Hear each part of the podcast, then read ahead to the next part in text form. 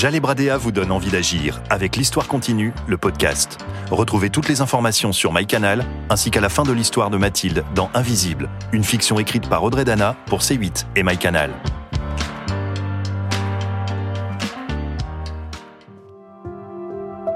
Ma vie, elle se prononce comme mon prénom. Tendre au début, discrète au milieu et quasi imperceptible sur la fin.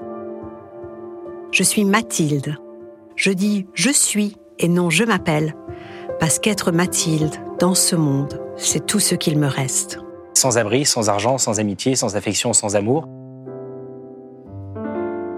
C'est dur à entendre, Martin. C'est vrai. En tout cas, c'est ma vérité aujourd'hui. Avant, j'ai été Mathilde, une petite fille aimée par ses parents, dans son pavillon d'Eure-et-Loire. Mathilde l'écolière, celle qui joue à la poupée, dans les arbres. Et plus tard, je suis devenue Mathilde l'amoureuse de 17 ans, qui n'écoutera plus papa et maman pour vivre la grande vie d'aventure à Paris avec Fred, 32 ans. J'avais soif d'une liberté qui m'a conduite tout droit à la précarité, puis à l'invisibilité. On n'est pas sérieux à 17 ans, disait Rimbaud. Claquer la porte, quitter l'école, vivre d'amour, d'eau fraîche, de petits jobs, de soirées, d'herbes et aussi d'alcool. Vivre dans l'influence absolue que me dictait mon amour. Vivre avec Fred. Vivre pour Fred. Vivre avec Fred et l'alcool. Vivre avec l'alcool puis pour l'alcool. Perdre mon travail, perdre Fred, ma maison, perdre dix ans et se réveiller au coin d'une rue dans le froid et le cœur brisé. Une des réalités, c'est que les personnes sans abri, souvent, euh, ne disent pas à leur famille qu'elles sont en situation de précarité par orgueil et par fierté. Mes chers parents, ils n'avaient rien demandé, et surtout pas à perdre leur fille un matin pour retrouver une SDF alcoolique dix ans plus tard. J'avais envie de les recontacter, mais c'est vrai ce que dit Martin. Rien qu'en croisant les regards de jugement des passants, j'avais honte. Et j'avais peur de me sentir encore plus minable en montrant à mes parents une Mathilde de 27 ans qui en paraissait 40. Le visage gonflé, les yeux bouffis, le teint coupe rosé et la main sur la bouteille. C'est très compliqué la précarité, être sans abri, parce qu'en fait, euh, c'est souvent, les gens pensent que c'est de leur faute, mais en vérité, c'est on loupe une marge dans la société et c'est aussi à nous, citoyens ou aux familles, de venir aider et soutenir la personne.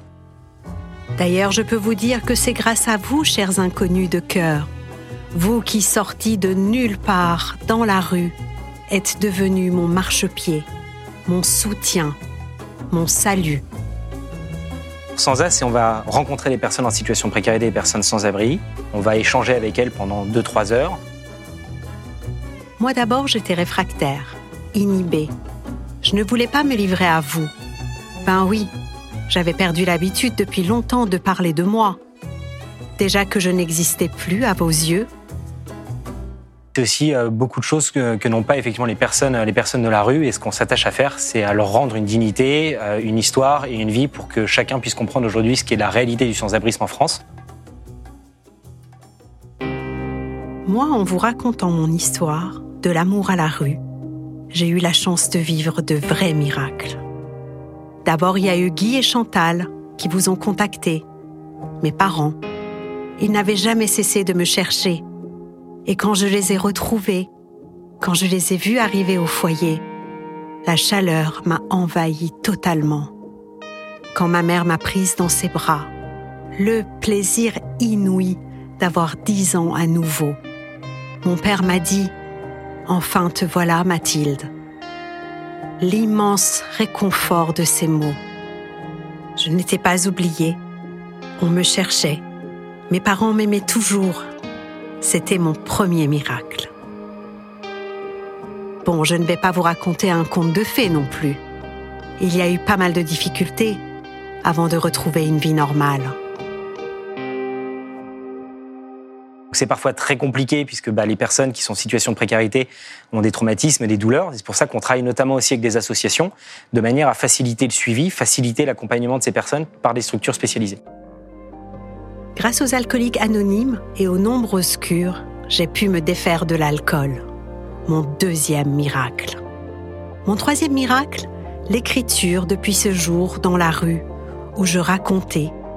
J'ai continué d'écrire et j'ai trouvé ma voix. Ce n'est pas parce qu'on raconte une histoire que ça doit s'arrêter là, et on n'imagine pas la portée des mots.